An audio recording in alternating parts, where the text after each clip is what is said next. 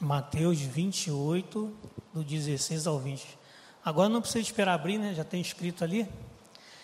Então nós vamos fazer uma leitura, irmãos, responsiva. Tá? Eu vou ler o primeiro versículo e os irmãos o segundo, e assim até o versículo 20. Diz assim: Os onze discípulos partiram para a Galiléia, para o monte que Jesus lhes havia designado.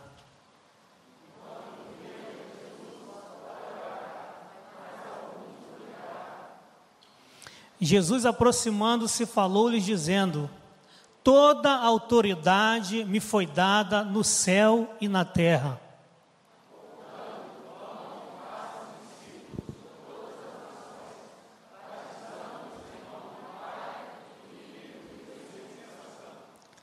ensinando-os a guardar todas as coisas que vos tenho ordenado a vocês.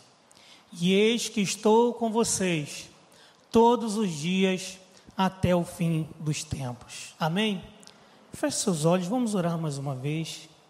Ó Pai, muito obrigado pela tua palavra lida nesse momento. Eu lhe peço que o Senhor venha preparar os nossos corações para ouvir aquilo que o Senhor quer falar conosco nessa noite. Usa-me tão somente como instrumento, Senhor, para compartilhar aquilo que o Senhor já falou no meu coração. E fala ao coração dos meus irmãos, das minhas irmãs, da maneira que eles estão precisando ouvir nessa noite. Fala, Senhor, porque nós precisamos ouvir a tua voz. E nós cremos que a tua palavra é lâmpada para nossos pés, é luz para o nosso caminho. Cremos que a tua palavra é que vai até o nosso interior, o mais profundo, trazendo aquilo que nós precisamos. Que a tua palavra venha trazer transformação, que a tua palavra venha trazer libertação, que a tua palavra venha trazer cura, que a tua palavra venha trazer salvação. Pois assim nós oramos em o nome de Jesus. Amém e amém. Queria que o irmão pudesse colocar o PowerPoint, só para os irmãos acompanhar. O tema da nossa mensagem é esse aí: foco na missão. Irmãos, se tem uma coisa que a gente está precisando nos dias de hoje, é aprender a ter mais foco. Nós vivemos um momento em que a internet tem, de certa forma, atrapalhado as pessoas de terem foco.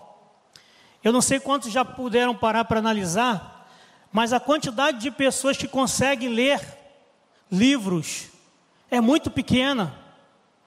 Pessoas que conseguem ler a Bíblia toda no ano diminui mais ainda a quantidade de pessoas. As pessoas que conseguem estudar a lição da escola bíblica dominical cada vez diminui a quantidade. Que faz leitura diária mais difícil ainda.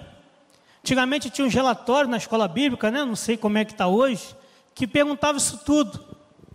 E a gente via uma quantidade de pessoas que faziam isso com muita naturalidade. Mas hoje, cada vez mais, as pessoas estão presas nas redes sociais, estão presas na, nessas questões da internet, e sobra tão pouco tempo para poder ler a palavra, para poder meditar, para poder passar tempo a sós com Deus. Tem pessoas, irmãos, e até mesmo crentes, que tem tido dificuldade, está fraco espiritualmente, simplesmente porque desaprendeu a orar. Não sabe separar tempo para orar. A oração dele é no café da manhã, isso quando faz. Antes do almoço, antes da janta. Até às vezes antes de dormir fica mais difícil hoje em dia. E tudo isso, irmãos, muitas vezes, por causa dessa situação que tem feito com que a gente venha estar desfocalizado das coisas que são mais importantes. E com a igreja, irmãos, não é diferente, com o discípulo de Jesus não é diferente. Se a gente não tomar cuidado, a gente se enche de atividades, a gente se enche de programações que também são importantes, mas esquece do foco principal. Por isso, hoje, a nossa proposta com os irmãos é trabalhar essa questão desse foco da gente olhar com mais nitidez, apontar para o ponto principal do que a gente precisa fazer na missão que Jesus deixou para nós. Irmão, pode passar a próxima, por favor? E, irmão, diante desse texto aqui, do versículo 16 até o versículo 18, ele mostra para nós qual é o contexto, o que estava acontecendo, como estava na foto ali. Jesus tinha morrido, tinha ressuscitado e marcou um encontro com seus discípulos. Falou que eles fossem para um determinado lugar, para um monte, que ele tem um encontro com eles. E nesse encontro é o que ele fala aqui. E os onze discípulos partiram para a Galiléia, para um monte que Jesus lhes havia designado. E quando viram Jesus, o adoraram, mas alguns duvidaram. Jesus, aproximando-se, falou-lhes, dizendo: Toda autoridade me foi dada no céu e na terra. Então ele apareceu para os discípulos e deu essas primeiras palavras para ele. Se aproximou, chamou eles para ter uma última conversa para lembrar a eles, chamar a atenção deles para o que realmente era o mais importante. Então, meus, meus discípulos, né? Fico imaginando ele falando com eles, meus discípulos, tá vendo como eu falei para vocês, eu tinha que morrer, mas no terceiro dia eu vou, eu ia ressuscitar, e agora estou aqui para provar para vocês, eu venci a morte, amém, irmãos? E nós seguimos um Jesus que venceu a morte, mas ele veio para dar aquela última conversa, para chamar a atenção deles para chamar cada um deles para a responsabilidade, para dizer: eu preciso que vocês prestem bastante atenção no que eu vou dizer. Eu já tenho todo o poder, eu já tenho toda a autoridade no céu e na terra, mas eu preciso que agora vocês prestem bastante atenção no que eu vou dizer. Por quê? Porque esta era a missão que ele tinha para passar para os discípulos, e esta é a missão que Ele designou para a sua igreja, para mim e para cada um dos irmãos que são discípulos de Jesus também.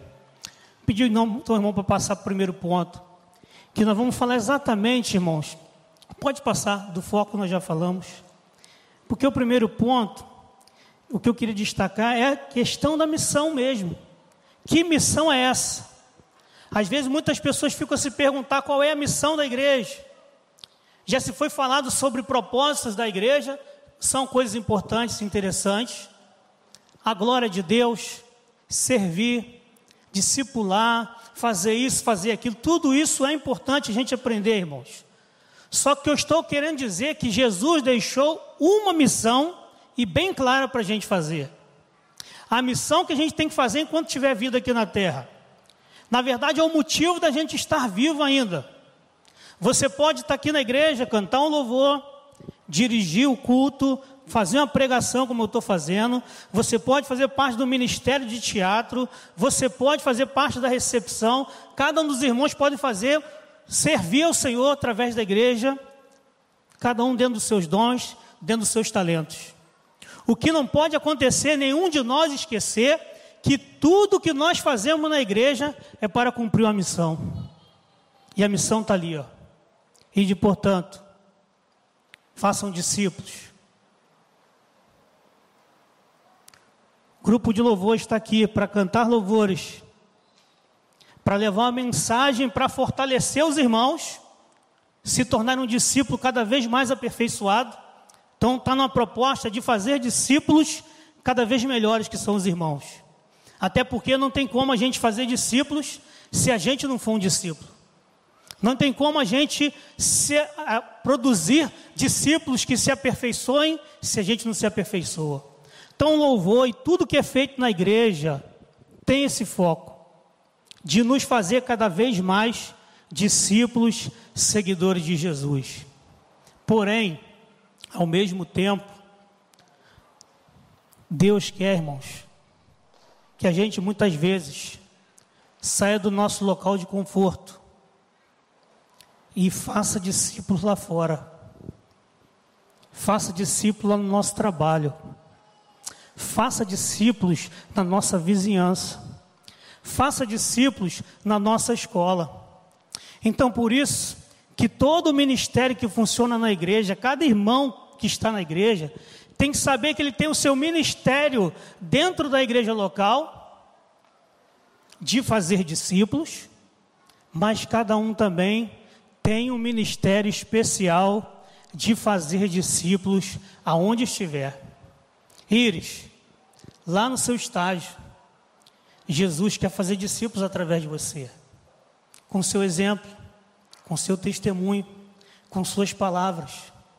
E cada um dos irmãos, o irmão que tem lá o seu funcionário, que tem a sua empresa, a maneira que você trata o seu funcionário. É claro que eu não estou falando para você ser um, um chefe, né, vamos dizer, frouxo, deixar virar bagunça, não é isso. Mas você é um discípulo de Jesus e o seu funcionário vai saber que ele ali é diferente. Aquele ali tem, como foi falado aqui no início, o amor de Deus no seu coração. As pessoas veem, irmãos. E quando a gente tem oportunidade, a gente deixar o Espírito Santo nos usar para falar as palavras certas na hora certa. Então a gente não pode perder esse foco. Jesus nos chamou para fazer discípulos.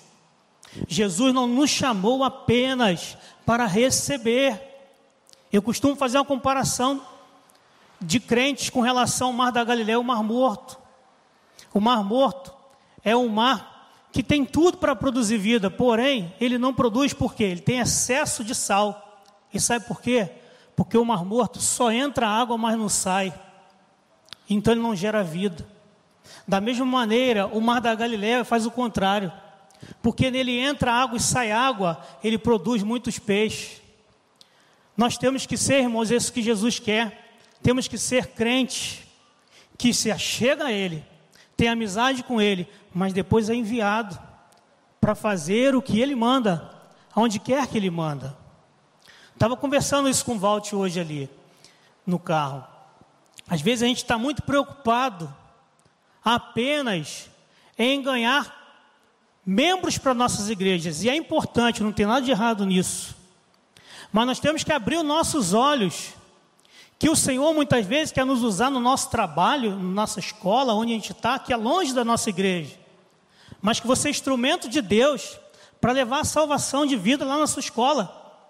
E aquela pessoa às vai para outra igreja, mas ela vai ser eternamente grato a Deus, porque você fez dela um discípulo de Jesus. E ela vai poder cantar igual a gente cantou esse hino aqui, que o rei está voltando e ela vai poder ir com ele. A gente tem que entender isso, irmãos. Existe muita gente lá fora, existe muito amigo seu, existe muito parente nosso que está sem Cristo e que se Jesus voltar não vai com ele. E é por isso que ele estava chamando a atenção dos discípulos se foquem na missão, e a missão é fazer discípulos. Eu poderia ter continuado no meu Rio de Janeiro, eu estava bem na minha igreja, estava com meu negócio próprio também, mas Deus me chamou e me deu paixão e compaixão pelo povo de Alaimendes e por isso que eu fui. Eu ia voltar para o meu Rio de Janeiro de novo, talvez até recomeçar o meu negócio, mas Deus preparou para que a gente fosse provavelmente conhecesse o povo de lá, conhecesse aqueles jovens adolescentes que a gente viu, e Deus encheu novamente o nosso coração com a mesma compaixão, com o mesmo amor. Então, quem sou eu para dizer não? Deus me chamou para fazer discípulos.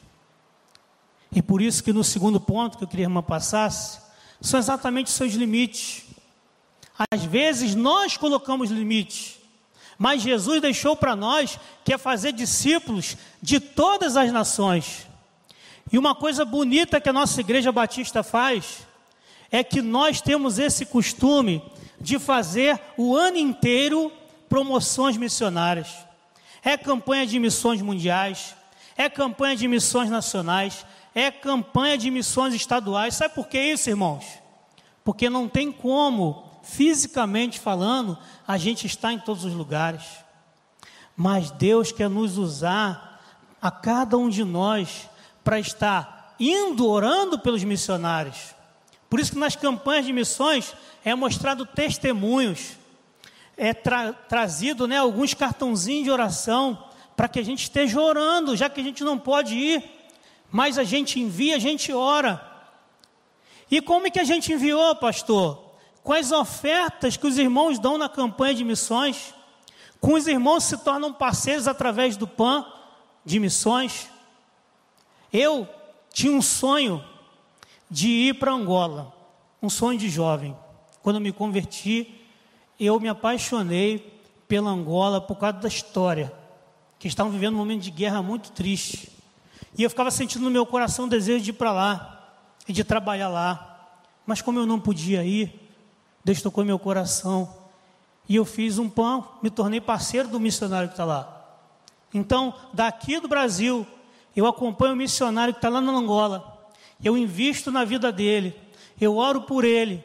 E eu estou fazendo missões na Angola. Amém? É para isso, irmãos. Nós não podemos ficar presos a esses limites que muitas vezes a sociedade tenta colocar para nós. Os irmãos estão ao mesmo tempo fazendo campanha para a obra, para a reforma lá de São João do Oriente. A gente louva a Deus por isso. Mas eu sei que os irmãos também estão fazendo campanha de missões mundiais. Porque Jesus nos chamou, e ele falou isso em Atos capítulo 1, versículo 8, né? Recebereis poder a descer sobre vós o Espírito Santo, e sereis minhas testemunhas, tanto em Jerusalém, na sua cidade, como na Judéia, como na Galiléia, como em Samaria e até os confins da terra. Então a missão que ela é simultânea é aqui, é lá e é acolá ao mesmo tempo. Nós lá em São João também fizemos, começamos a nossa campanha. E nós falamos, né, Iris, que nós vamos começar para valer, vamos fazer para valer. O irmão Marcelino, todos foram lá, nós pregamos sobre isso, sobre o tema da campanha. Queremos fazer missões como Jesus fez. A gente vai também lutar para alcançar recursos para uma parte que é nossa também no desafio lá. Mas nós vamos também fazer a campanha de missões mundiais, porque nós entendemos que existe também missionários e igrejas que estão passando por muito mais necessidade que nós, e nós queremos ser parte disso. É a gente ter essa visão, irmãos, que os irmãos têm, graças a Deus, não é só para nós. O que nós temos é para abençoar, porque você só tem como, como receber quando você abre a mão também. Se a sua mão estiver fechada, não tem como ninguém colocar mais nada nela. E eu entendo, na obra missionária, pelas experiências que tive no campo, vi muito disso. A gente está numa congregação sem ter quase nada, e a gente fazia a nossa campanha com todo aquele sacrifício do povo simples, pobre, mas a gente fazia e entregava. O som da nossa igreja foi doado por uma família que sentiu o desejo no coração. Eu não pedi, não por orgulho, mas eu não pedi. A gente estava convivendo com o que a gente tinha lá. Mas porque a gente abençoava, Deus nos abençoava. E nós estamos indo para São João do Oriente com o mesmo pensamento. Eu tenho falado isso para os irmãos. Não temos que pensar só em nós, temos que pensar nos outros, porque Deus pensa em nós. A gente abençoa e Deus nos abençoa. E, irmãos, cada dia nós, como servo do Senhor, não apenas como igreja, temos que aprender essa grande verdade. A generosidade que você faz pelos outros, sem interesse, faz com que Deus seja mais generoso ainda com você. Agora, quem também segura e retém, Deus fica, Deus é sábio. Como é que eu vou ficar dando e abençoando se essa pessoa retém? E como eu disse, eu não estou falando apenas de questão financeira e dinheiro. Estou falando de vida. Deus quer que a gente faça discípulo de todas as nações, todos os povos, todas as tribos. Às vezes a gente se focaliza em falar apenas para um determinado grupo, mas às vezes Deus coloca diante de nós alguns desafios de pessoas diferentes para que Ele possa nos usar para abençoá-las. Amém? Terceiro e último, uma pode passar, é como a gente vai ter esse desenvolvimento da missão. Está o texto ali, é, eu vou ler, eu acho que dá para ler daqui. Batizando-os em nome do Pai e do Filho e do Espírito Santo, ensinando-os a guardar todas as coisas que eu vos tenho ordenado. Então, como que eu vou desenvolver isso, pastor? O senhor falou né, qual é a missão, o senhor falou quais são os limites, mas como que eu vou fazer isso? Como que eu vou cumprir a minha missão? E muitas igrejas onde eu comecei, sempre havia essa pergunta: Pastor, eu queria tanto falar de Jesus para as pessoas, mas eu não sei. Eu queria tanto saber compartilhar.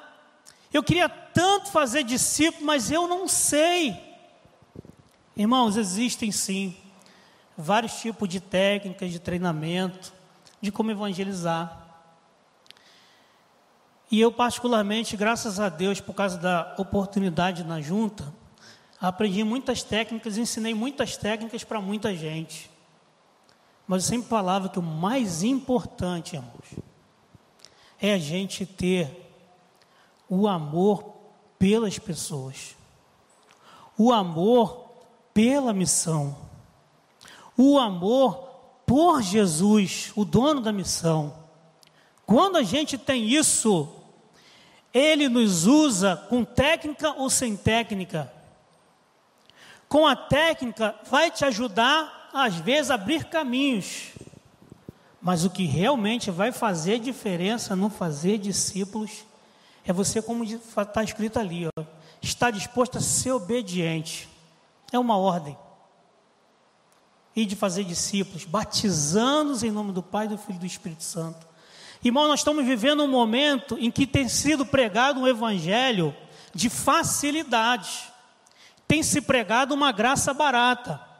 Não venha para aqui para a igreja que você vai prosperar. Vem para a igreja que você vai conseguir comprar um carro do ano. Vem para a igreja que você vai conseguir comprar uma casa própria. Vem para a igreja que você vai só fala de conseguir coisa dessa terra. Temos que saber que temos que pregar o evangelho verdadeiro, a graça pura, a graça e o convite que Jesus fez. Ele deixou bem claro que o convite, quem quisesse segui-lo, deveria ser assim: ó, quem quiser seguir após mim, negue-se a si mesmo. Tome a cada dia a sua cruz e siga-me. Esse é o convite de Jesus, irmãos. Quando você fala de batizar, é você levar a pessoa a assumir um compromisso. Não é apenas dar um mergulho. Por isso que nós, na nossa igreja batista, nós temos esse costume de ter uma classe de batismo, de preparar para a pessoa saber no que, que ela está se metendo ela está sim se entregando a maior bênção da vida dela, mas que tem preço para pagar, que tem que assumir compromisso. Não tem como seguir a Jesus de verdade sem assumir compromisso. Irmãos, se nós não pregarmos o verdadeiro evangelho, a verdade da palavra, às vezes a pessoa vai passar o tempo na igreja e quando Jesus voltar não vai ser chamado. Por isso, meus irmãos, temos que levar as pessoas ao compromisso do batismo. E após isso, continuar um processo. Tem pessoas que pensam que o discipulado, o fazer discípulos, ele está contido apenas até o momento que a pessoa se batiza. Foi lá, participou da escola bíblica, participou da classe de batismo, se batizou, acabou o discipulado. Irmãos, eu sou discipulado até hoje, graças a Deus. Pastor Cioli também é discipulado até hoje, graças a Deus. A maioria dos pastores que consegue manter uma saúde espiritual, ele tem mentores. Ele tem colegas com os quais ele compartilha da vida com Deus, da vida ministerial. E cada crente precisa entender a importância de estar sempre sendo discipulado. Mas ali no caso, eram discípulos que foram discipulados direto por ele. E ele está falando, tá, sabe aquilo que eu fiz com vocês, de caminhar junto, lado a lado? Discipulado é isso, né? Discípulo ao lado. Caminhar lado a lado, andar junto, ensinar palavra e vida. É isso que eu quero que vocês façam. Ensina eles. Em outra versão tá, ensina a obedecer e ensinar a obedecer, irmãos. Aproveitar que ele está aqui, por favor, vem aqui um instantinho, Iris. Ela vai me ajudar a exemplificar o que, que é seguir, ensinar a obedecer. O que, que é ensinar a guardar? Só me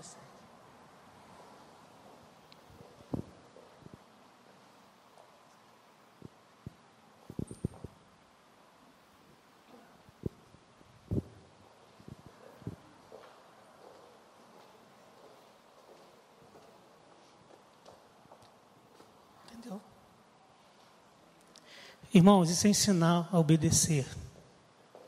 É igual o que o provérbio diz: ensina a criança no, no caminho que deve andar, e até quando ele envelhecer, não vai se desviar dele. Da mesma maneira que você ensina uma criança, é a maneira que você vai discipular uma pessoa. É no caminho, junto com ela. Eu só não estou dando muita mão, pastor, por causa dos protocolos, tá? Mas eu gosto de abraçar, eu gosto de ficar perto, tá? Não estava com medo do senhor, não. Você estava preocupado com as câmeras e o protocolo. Mas eu, particularmente, eu sou muito dado a um abraço, gosto. Mas é andar junto, irmãos.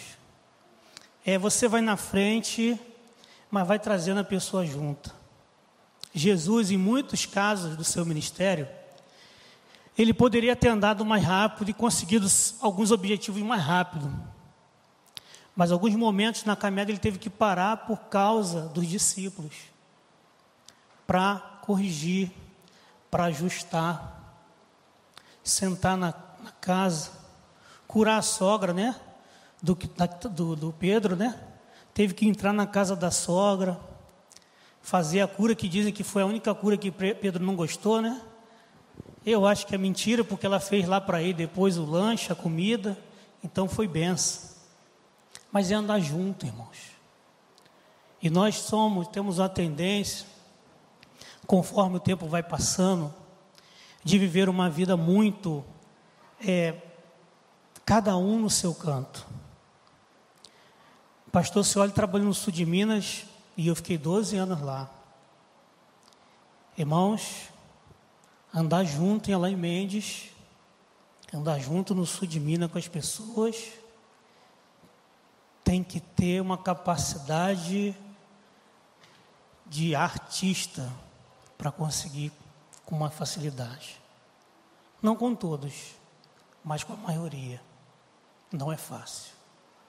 E eu acredito que também nas grandes cidades, por conta da correria do dia a dia, isso também não está fácil. Mas nós precisamos resgatar isso, irmãos, de uma maneira ou de outra. Nem que seja usando as redes sociais para o bem, mantendo esse contato, ligando, conversando com as pessoas, porque o discipulado, irmãos, é coisa que não dá para fazer sem ter esse acompanhamento de perto. E é muito importante a gente entender, porque foi o que Jesus designou para nós. Foi o jeito que ele mandou a gente fazer. Eu botei aquele desenho ali porque achei bem legal. Pessoas que têm o amor de Deus, indo até as pessoas que estão com seu coração vazio. Então é ir até as pessoas, é se relacionar com as pessoas, é levar o amor que você tem para compartilhar com essa pessoa. Não tem outra maneira. E aí você pode pensar, mas pastor, como o senhor falou, está muito difícil para conseguir isso. Sabe, aquele meu colega de trabalho é muito duro de coração. Aquele meu parente que eu quero tanto ganhar para Jesus também é uma pessoa muito difícil, pastor. É verdade. Por isso eu quero concluir com o final do versículo 20.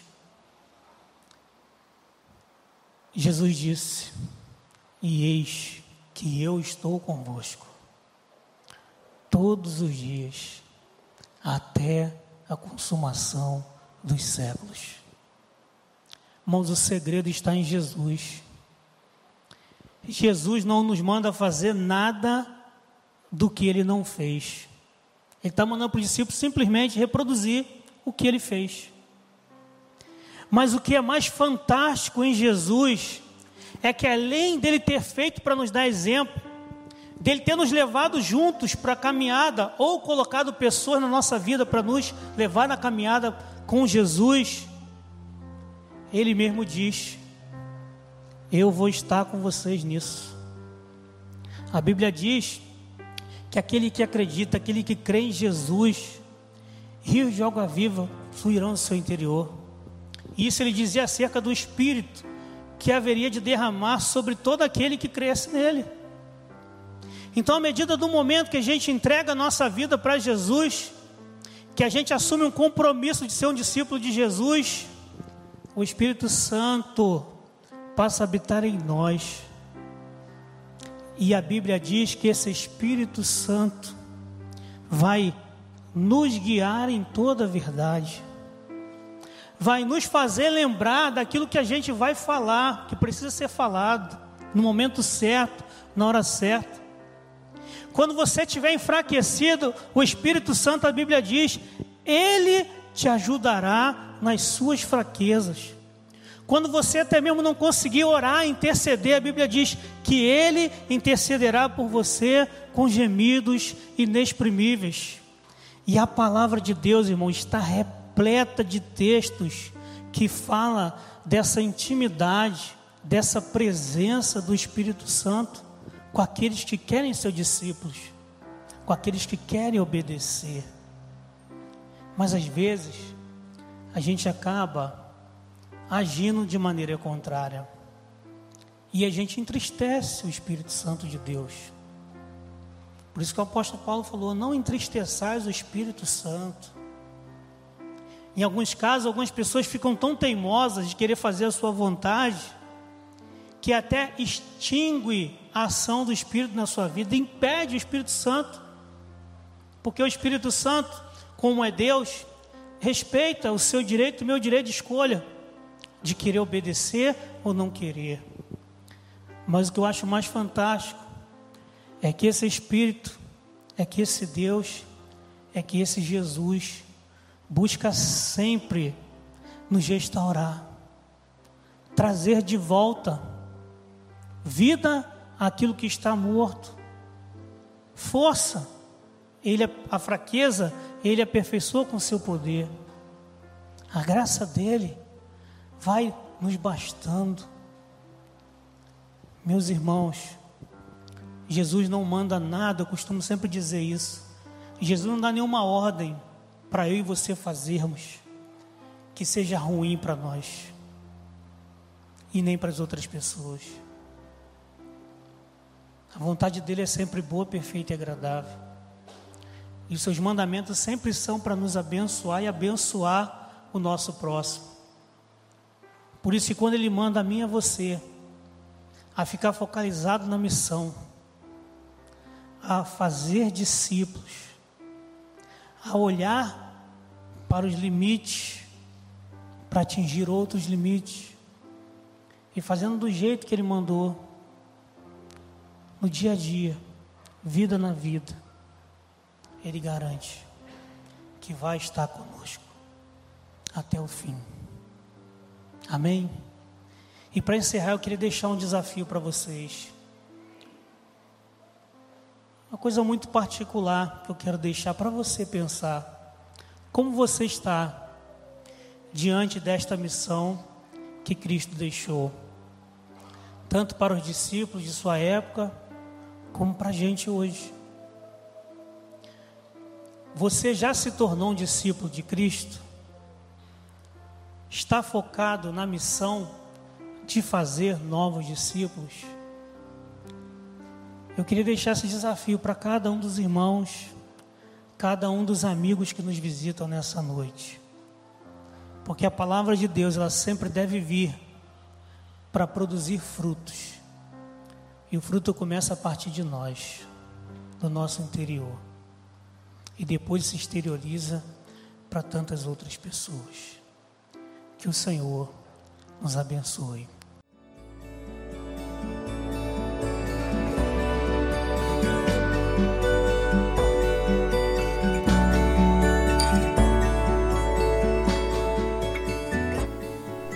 A Igreja Batista do Bom Retiro tem plena convicção de que a palavra de Deus é poder para salvar e transformar vidas. Nosso desejo é que essa mensagem tenha alcançado seu coração. Para saber mais sobre quem somos e em quem acreditamos, acesse ibbrpatinga.com.br.